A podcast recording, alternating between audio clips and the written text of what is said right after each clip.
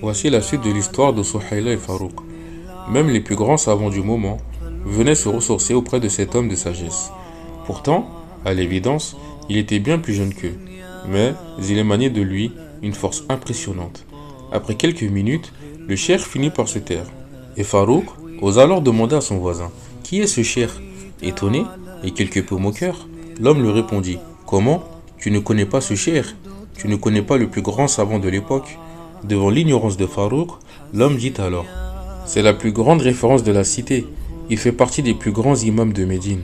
Quel est son nom? demanda Farouk. C'est le cher Abdelrahman. Farouk n'en avait jamais entendu parler, mais il avait été loin si longtemps, les choses avaient tellement évolué. Il voulut aller à sa rencontre pour le saluer et le voir de plus près, mais la foule était bien trop nombreuse, et lui était bien trop pressé de revoir Souhaïla. Alors, il renonça et sortit de la mosquée. Il attendit un long moment à l'extérieur, puis il prit son courage à deux mains et décida de rejoindre enfin sa demeure. Mais, quand il s'approcha, il vit alors un homme se diriger lui aussi vers la maison. Son sang ne fit qu'un tour. Souhaïla l'avait bel et bien remplacé. Pris d'une rage folle, Farouk fondit sur l'homme et se mit à le frapper, prêt à le tuer en criant Qui es-tu? Que fais-tu chez moi?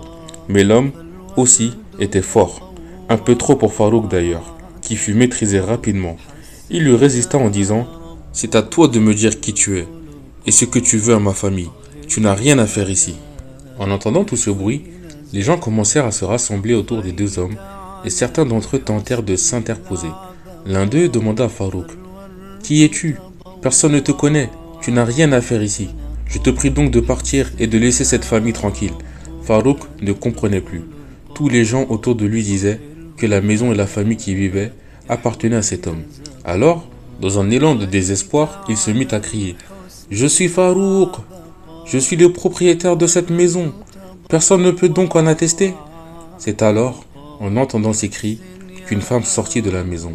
C'était une dame désormais, quelque peu usée par l'âge et les soucis. Elle s'approcha de Farouk et sembla voir un fantôme. Oui, Souhaïla revoyait son mari pour la première fois depuis 30 années. Elle dit aux gens Laissez-le, c'est Farouk, c'est mon époux, lâchez-le. Personne n'en croyait ses yeux. Celui pour qui Souhaïla avait tant pleuré était enfin de retour. Par égard pour eux, les gens se retirèrent tous. Seul restait l'homme qui s'apprêtait à rentrer chez lui. Et Souhaïla lui dit, alors qu'il avait encore sa tunique empoignée dans la main C'est ton fils Farouk, laisse-le. Farouk fut saisi de stupeur. Il avait devant lui un homme qui était de sa chair et de son sang. Il le prit dans ses bras en pleurant comme un enfant. Puis Souhaïla le fit entrer dans la maison et le fit asseoir. Discrètement et par pudeur, le fils les avait laissés tout à leur intimité. La pauvre femme n'en croyait pas à ses yeux.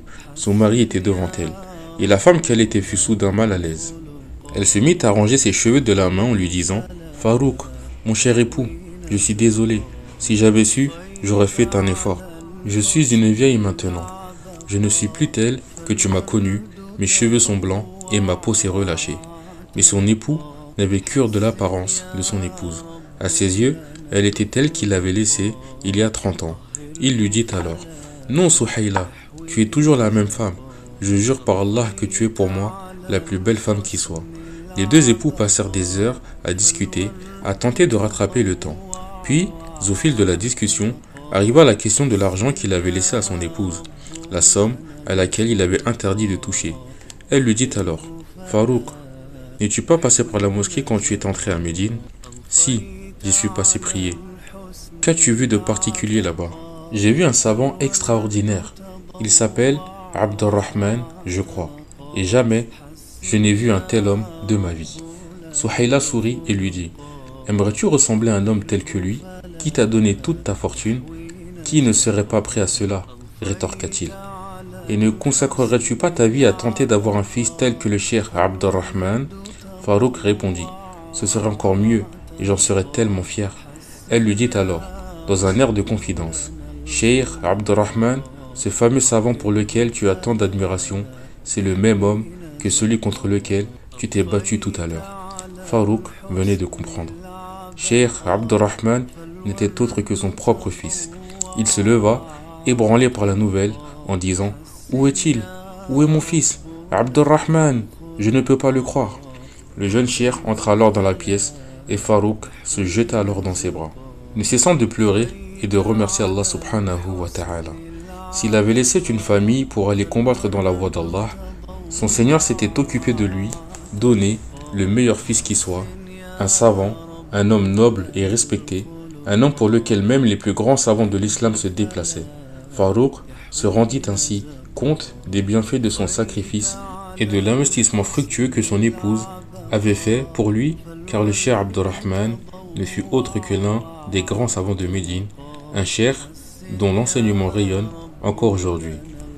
Voici la fin de cette magnifique histoire. Subhanak Allahumma bihamdik, la ilaha illa ant, wa. السلام عليكم ورحمة الله وبركاته.